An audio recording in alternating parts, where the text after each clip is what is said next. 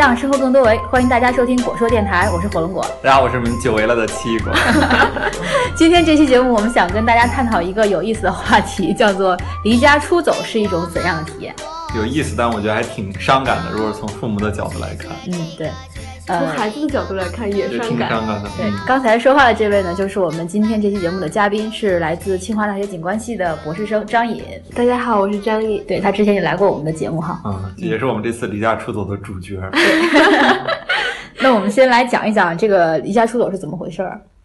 哦，这其实。的起因非常非常的小，就是这个事情发生的非常突然，就是在二零一五年的最后一天，除夕的那天，那天中午呢，然后我们家约好说十二点钟一起去团年，就可能有表哥表姐，然后姨妈姨父那，然后但是我们那天早上起的挺晚的，就十一点钟，我们家刚吃完早饭，刚好我又吃的特别多，我就不不太饿，这个时候我们约好十二点团年饭，我就跟爸爸说，我说爸爸你跟妈妈先去，嗯，我晚一点来。然后我爸爸就不高兴，然后他就他就跟我讲说，嗯，这是一种礼貌啊、礼节啊，像这种团年饭必须要全家人一起出席呀。然后我的意思就是，你并没有必要在社会上就大家要遵守一些礼节已经够累了，就自家人就怎么轻松怎么来。然后我爸的意思就是说我没有教养，没有素质，这么多年的书都白读了。然后我就生气，就上升到理论高度了。对，上升到理。理论高度了，然后这个时候我爸就打了我一耳光，打了你？对，他就打了我一耳光。他以前打过你吗？基本上没有，就从小到大都没有挨过打。那得多生气啊！我也不知道他那个时候是怎么回事，他平时也不那样的。啊，嗯，然后他就打了我一耳光，打了我一耳光之后，我更不会跟他们一起去吃饭了。嗯，后来最后还是他跟我妈一起吃饭，但是我在家里边就特别委屈。我记得我坐在那个床上，然后抱着我的被子在那狂哭，然后我也不知道该跟谁讲。嗯，完了之后我实在是无法宣泄我的愤怒，就把东西收拾好，然后直接去机场了。就准备走了是吗？对，我去机场了之后，我就想想想去哪儿，然后我就买了一张回北京的机票，就提前回到学校来了。所以我除夕夜是在嗯学校寝室过的。啊，这还是挺激烈的感觉。哎，他们后来没有找你回去吗？嗯，没有，我觉得就是每一家可能表达爱的方式不太一样。就我爸打了我之后，我妈是不知道这件事儿的，所以我妈一直是处于一个挺伤心的状态。然后我是下午两点多给我爸发了个短信，说我走了，然后我到机场了。但是我飞机是七点钟起飞，然后我一个人在机场三点多待到待到七七点钟，就待了四个小时，在机场也挺难过的，就一个人窝在那个角落在那坐着，也挺冷清的哈，应该。对，然后我爸也没有来，然后那个时候我表姐来了。然后我爸妈派我表姐来劝我回去，嗯，跟我表姐表态就是，我如果想让我爸来给我道歉，就我爸就来；想让我妈来给我道歉，我妈就来；想让他们一起来，他们就一起来。我表姐来给我传达这个意思，但是我始终觉得不得劲儿，就是我表姐怎么跟我说，我都不想回去，呃，然后我最后还是走了，所以他们都觉得我非常犟。但是我后来再回想了一下我当时的心情，我觉得如果是我爸爸亲自过来的话，嗯，我觉得我是会回去的。哦，嗯。就他们派了一个信使，就想先探探你的底儿。对，最早看到这个故事是源自于那个张颖当时发了一条朋友圈儿。啊，后来我告诉的那个火龙果，嗯，我说这真是一个烈女，怎么就离家出走了是吧？对，其实。大家看起来好像这种方式还挺极端的，但是我自己内心深处是一种挺脆弱的状态。就是当我的家庭出现问题和混乱的时候，我不知道是怎么去解决。我一旦就是继续在这个事情当中，我会非常难过，我无法处理好我自己的情绪，然后也无法跟身边人沟通，所以我只是选择回避。然后你走了，就在北京过的年是吗？对，我在北京最开始是伤心，可能伤心了两天之后，这个劲儿就过了，然后我就开始无聊，然后无聊之后无聊了两三天，然后跟几个北京的同学一起去逛了庙会，就觉得我是一个没有人搭理的流浪狗，呃，然后就而且是单身狗，流浪单身狗在北京飘，然后就就特别难过。大过年的啊！对，当年孔夫子啊，孔子他写过一一句话，就是“累累若丧家之犬”。对对对，说的就是我。然后呢，就你在那些地方玩，你父母当时也还没有让你回去的意思吗？就是肯定会不停的打电话，或者是跟你道歉吧？并没有，我爸从头到尾就是我给我爸发了一条短信，挺长的短信，然后我爸给我回了一条短信，最后说的是你走好。然后我妈妈是一直在跟我发微信，我妈妈一直在表达她很伤心，嗯，就是她没睡着觉，她哭了一晚上，但是她其实没有考虑到，其实在这个事上我其实是一个更大的受害者。然后我妈还一直觉着是我害了她，让她伤心了，所以那个时候我其实是我觉得我是很委屈的一个状态。嗯，就是按照父母的那个观点来看，就是年三十儿大家都团圆呢，然后家里面一家人聚在一起，你应该。就是参与是吧？对对对。但是你又以这种态度不配合，对，你做的不对是吧？对他们觉得我做的不对。你妈妈也觉得你做的不对。我妈觉得我做的不对。嗯嗯，我觉得这个这个事情我是会参与的，我只是可能没有全程参与。嗯嗯，我觉得只是这样一个区别而已。而且我觉得这不是一个什么多大的问题，这就是一个小事儿。但是我父母就一口咬定说我不对，然后我觉得这只是一种观念的差别。我我不认为我对，但是我不认为我错了。嗯，然后我觉得我妈妈在乎的是她的女儿，而不是我，她不尊重我的感受。就是你妈妈的女儿和你不是一回事儿，是吧？对，我觉得是两个人。嗯，她尊重的是那个关系，对，然后她不是尊重你作为一个独立的个体的感受。对，所以我觉得这是我迈向独立的一步。然后他们可能还以为我是小时候的样子，并没有去适应我的这个变化。而且我觉得这个是需要就是长时间的双方去沟通和磨合的。就离家出走这个，在短时间内看起来好像是一种蛮极端，让双方都很受伤的过程。但是长时间看来，它是对我们的关系有好处的。这有个特别像那个国际关系里边，就是发射一颗核弹什么，你这是探你的底线，你的底线给你撂这儿了，你们得注意。后来呢，我就想。知道这事儿怎么解决的？还是这事儿并没有解决，其实就慢慢的，可能过了一阵儿，就好像双方都好一些。你年后也没再回家是吧？我没有再回家。那你跟你爸后来也有联系吗？我跟我妈联系了一段时间，然后我跟我爸可能说了一些别的事儿。我年后之后，我那个时候开了一个公众号，嗯，呃，我开了一个公众号叫小颖杂货铺，然后我可能想每周写个两篇文章，就是从我离家出走之后的。我觉得从那个时候开始，我想成为一个更独立自主的。能坚持的人，嗯啊，因为我前段时间浪了好久，成为一个能坚持的人。然后我开了这个公众号之后，我发了一篇文章，是跟我爸爸有关的，我就把这个公众号发给我爸爸了。然后我爸爸看了，说，嗯，好。然后。嗯，敢说不好吗？他说他说好，然后还给我还给我发了钱，还给我发了红包，表示对这个事情的鼓励。然后所以这个事儿相当于翻篇了，就是他没有，其实没有一种另外的形式宣告了这个解决哈。对，嗯。但是我觉得在这个这个事情里边，我其实我我觉得比较有意思点就是有很多不同的同学来劝我。就是每个人的观点不一样，我觉得这个是很能反映他们跟父母之间的关系和一些原生家庭的矛盾的。嗯，就让我比较深刻的几个例子，就是他们一般有几种观念。第一种观念是，呃。觉得父母是一种权威，就是比如说官二代，我认识的几个官二代，他们就会跟我讲说，嗯，父辈他毕竟父辈，你必须要尊敬他，就像你必须要尊敬领导一样，就是就算 有一件事情可能领导也错了，你也错了，但是你必须要说是你错了，嗯，然后这个是这样，他们心里会好受，因为他们爱面子，年纪大。然后这种，我觉得它的本质上就是就认为父辈是一种权威，嗯啊。然后还有一种观点就是比较贴心的，就会说，哎，父母年纪大了，不那么容易改变，你应该去照顾他们的情绪，嗯，就是应该去孝顺，就是百善孝为先。然后这个看起来就是孝顺父母，他其实是把父母当成一种弱者。去保护父母，就这两种观点看起来好像都挺相近，但其实本质是不一样的。然后还有一种就是比较思想独立和自由的人，他就会。就一个女强人，我身边的一个女强人姑娘就会跟我讲，嗯，这个事情上说明经济独立是多么重要。像如果我没有钱的话，那个时候我连机票都买不起。她就会谈这种观点，然后还有好多就是蛮有意思的观点。我觉得这方面就从这一件事情还让我思考了挺多。嗯，而且还让你重新认识了一批人哈。对对对对对对对。而这个故事本身其实是两代人的一个冲突，估计很多人特别是遇到那种回家过年过节的时候。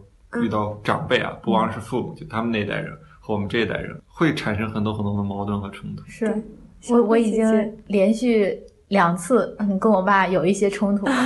对，然后第一次不是今年了啊，前面之前回去的一次，嗯，是因为说那个发表文章的事儿，好像我爸觉得我应该发一些英文文章。对，然后觉得你作为一个清华大学的博士生，然后你不发 NCA 论文，你算什么清华大学学生？你还不优秀博士毕业生呢？啊，你优秀在哪里？然后我说我们是人文社会科学，本来发英文文章就少，而且毕业也没有这个要求。我能毕业，说明我达到了学校的要求，对，而且跟同龄的人相比也还可以。但是他就觉得是他培养失败。就那次，我就觉得很受伤。你凭什么说你培养失败？就是你培养的女儿，在别人看来已经非常优秀，而且她自己也觉得也还比较认可自己。你凭什么就这么打击她的自信心？然后还说应该怎么样，不应该怎么样？你应该朝哪个方向发展？不应该朝哪个方向发展？然后我那次就跟我爸说：“我说我不是你的一个什么东西，嗯啊，我是一个独立的个体。”然后我爸听了以后就很伤心，然后就就就很伤心，然后他就上楼抽烟去了。就在我们看来，你已经非常优秀了。呃不，但是父母会觉得，可能他理想中培养的你的方方向应该是那么一个方向，就是他觉得社会对你的期待会是一个很标准的一个路径。嗯，当然父母也会非常尊重你的选择，他只是表达他的自己的观点。但是我们有时候觉得父母这个观点自己接受不了，就会以特别直接的方式提出来，他们就觉得。白培养你这么多年，你这么跟父母说话，这么不尊重我们。嗯，我妈经常一个观点就是，读书越多越反动。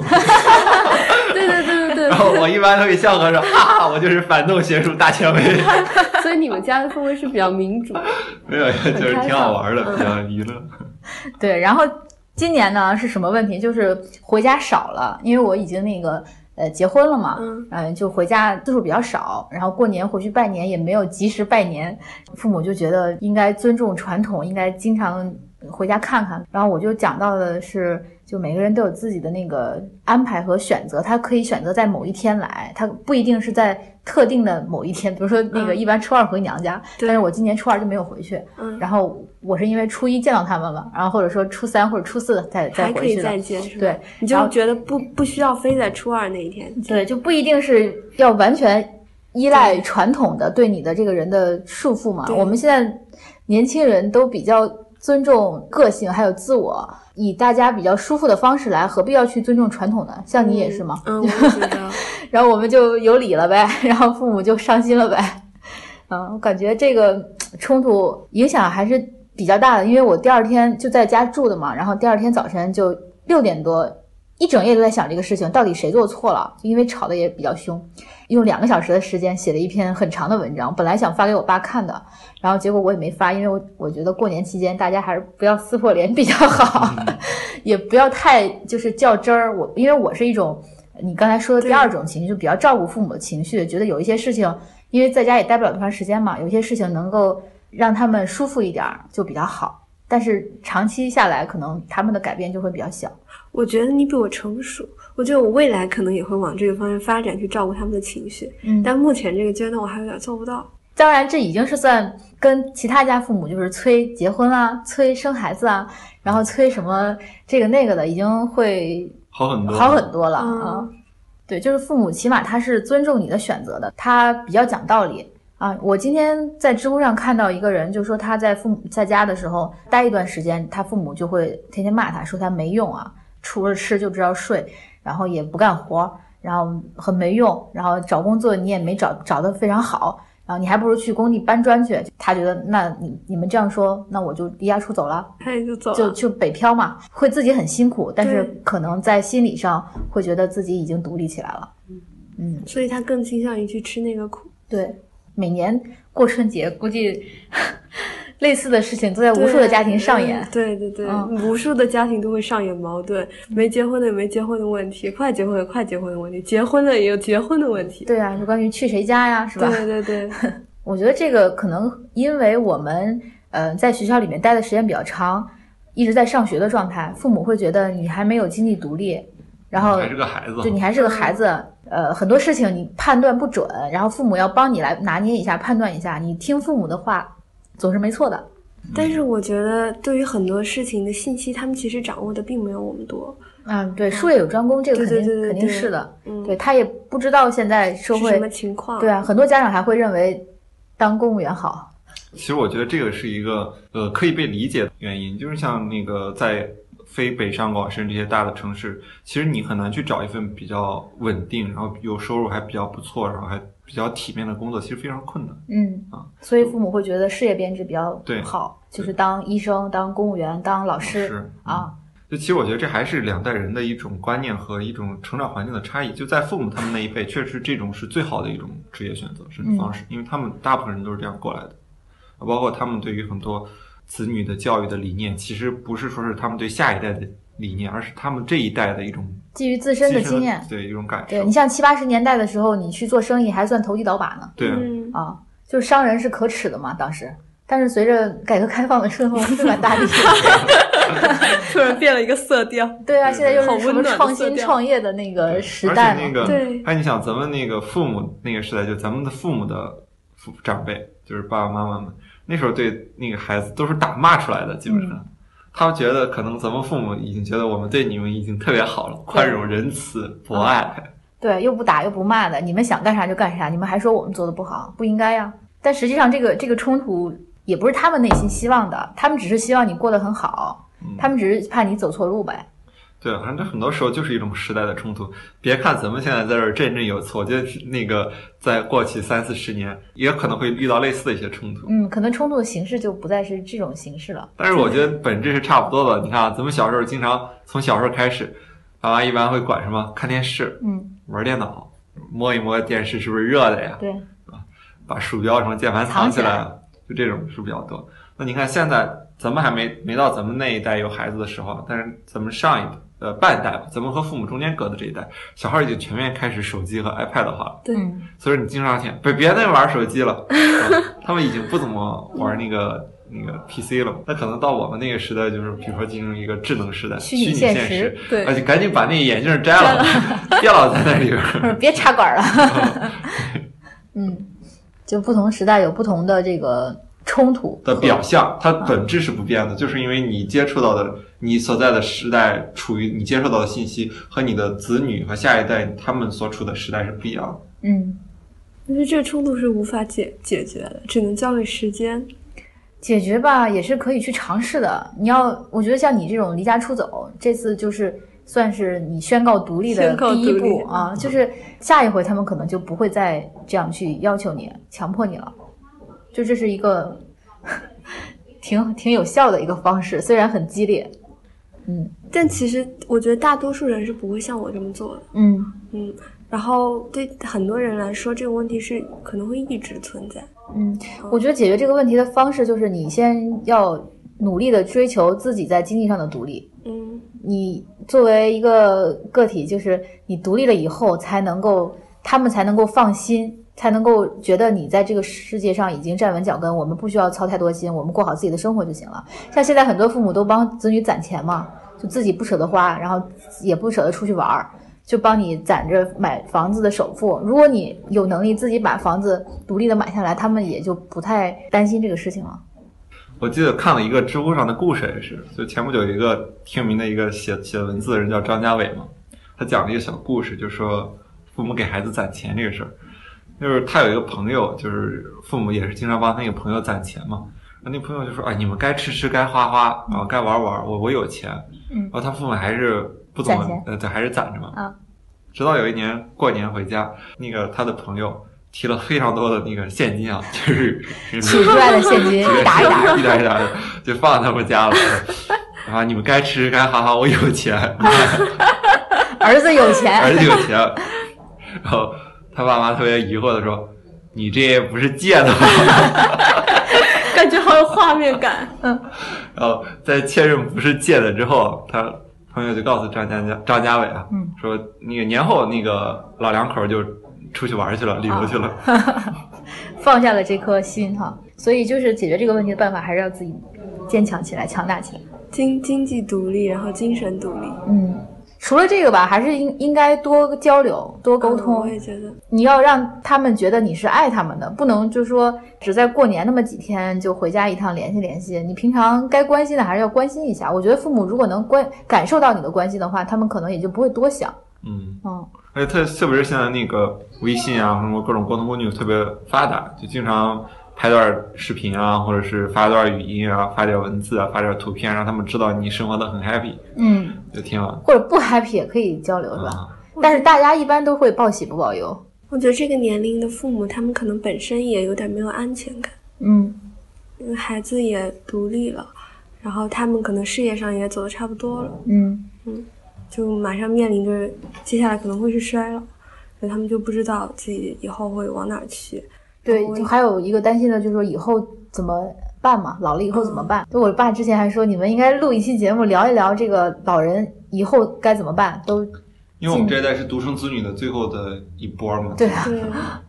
他们就我记得我小的时候，我妈曾经就说说我们以后不用你养，我们都去那个老人院。嗯。但是感觉就是那种不指望你们了，就感觉那种有点伤心的那种。我要进老，我们进老人，院还是觉得老人院是个非常。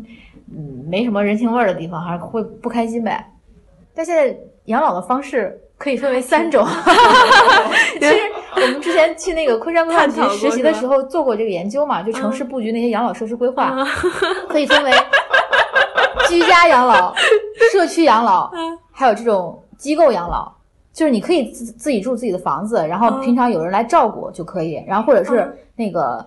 社区养老就是社区会有一些这种公共的设施，你比如中午一块儿去社区食堂吃饭啊，这种方式不用自己做饭。然后还有就是机构养老，就对于那种行动不便或者身体产生了障碍的老人，就他可以去机构里面，就是老人院啊什么这种，就三种嘛。这种三种要充分的结合起来。我来站在父母的立场反驳一下你。你说火龙果，学术果，学术果，我们这个。打小把你养到这么大，那我们年纪大你就不管我们了，还要机构养老。那我们当时怎么没有机构养 养娃呀？有没有啊？这个幼儿园嘛，托儿所都是机构养娃嘛。嗯，我觉得啊，就比较理想的方式，就是身体还可以照顾自己的情况下，一般选择居家或者是社区养老的会更多啊。还有的人说什么以房养老嘛，就是说。年轻的时候买了房子，然后通过这个房子的利息，然后有有一些那个嗯回报来来支付自己的那个生活费什么的。以前大家说养儿防老，养儿防老是因为就是农民嘛，老了以后没有劳动力了，没有挣钱的来源了。但现在这种交社保、交那个养老保险，交很长时间，老了以后自动会给你一部分的钱。反正在我觉得在金钱上其实是问题不大的，但主要是在精神上、情感上，就在情感上，是不是有人来陪伴，是吧？我记得当时刚刚有那个微信，呃，或者就是 FaceTime 的时候，我爸就觉得，哎，这个东西好呀，这都可以可以看到，是吧？嗯，就是你哪怕你是在国外，也可以看到子女，你还算是有一些那个抚慰吧。但我觉得以后虚拟现实技术更好了以后，你可能就可以创造共同在场的体验啊，是吧？嗯，就技术进步也是，也许可以解决一些这种问题的。当然，在身边的时间确实还是挺少的。嗯，能能回家就多回家看看呗，而且会随着时时间的推移越来越短。然后还有就是那个父母说要帮你教育下一代的问题，是吧？很多父母，其实我觉得这个事儿最好应该由这个更专业的人来来管这事儿。如果经济能力可以实现的话，更专业的人可以，他可能花的功夫还有他的那个效率可能会更高一些。父母。该旅游旅游去是吧？该逛街逛街去，该跳广场舞跳广场舞，都挺好的。他们应该有自己的生活和兴趣爱好。嗯，就那一代人可能很多的一个问题就是，出生在体制内，生长在体制环境下，然后工作也是在体制内，很难去发掘自己的真正的兴趣爱好。对，他觉得就是生活的重心其实一直在围绕着子女，从小时候生你养你，然后到你上学，因为我们是独生子女嘛，基本上把所有的。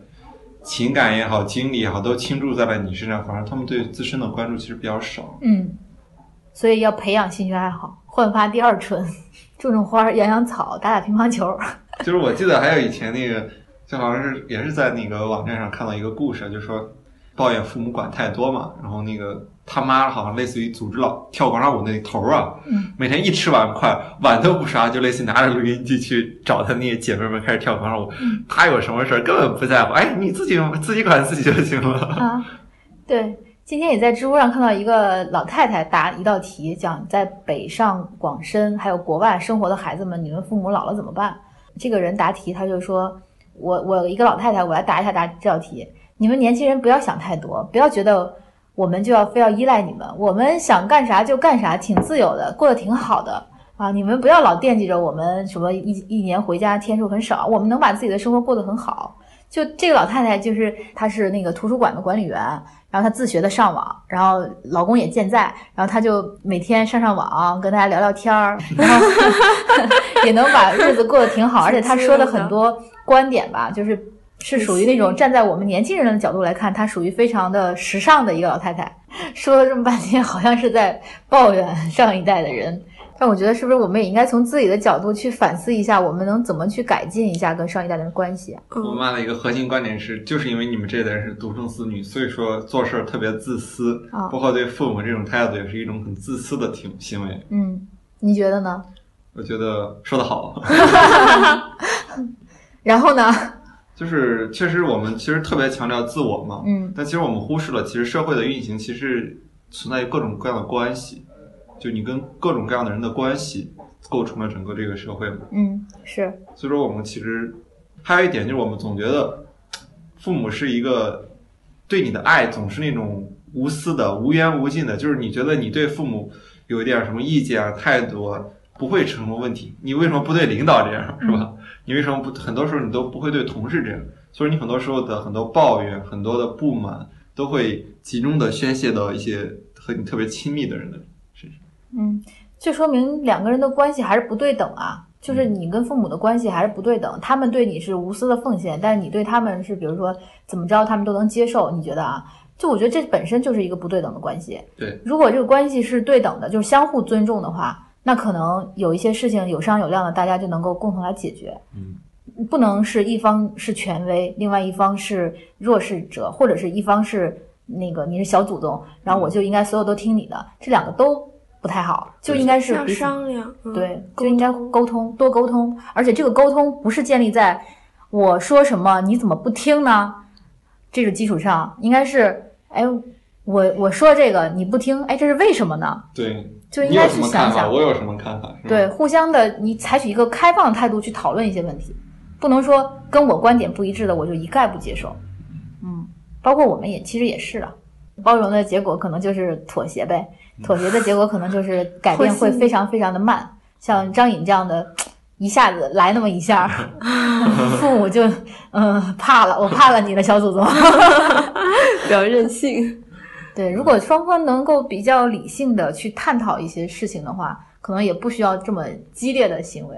一个是理性，另外一个就是你不能一味的去为了照顾关系而不表达自己的感受，就是应该去多跟父母去讲一讲你内心是怎么想的，然后你也去听一听父母内心是怎么想的。两代人本来也就没有什么敌人的关系嘛，都是一个战壕里的，都希望彼此过得更好啊。我们本来也是特别希望他们过得好的。所以在如何过得好的这个共同的愿景下，就是两方应该付出同等多的努力。说得好，那我今天就聊到这儿。嗯，然后也希望大家跟父母的关系能够越来越好，让大家能够彼此尊重，然后彼此信任。嗯，多多沟通跟父母。然后，如果你有什么遇到什么问题啊，或者有什么好的跟父母沟通的方式技巧，也欢迎给我们留言。那大家再见。再见。再见。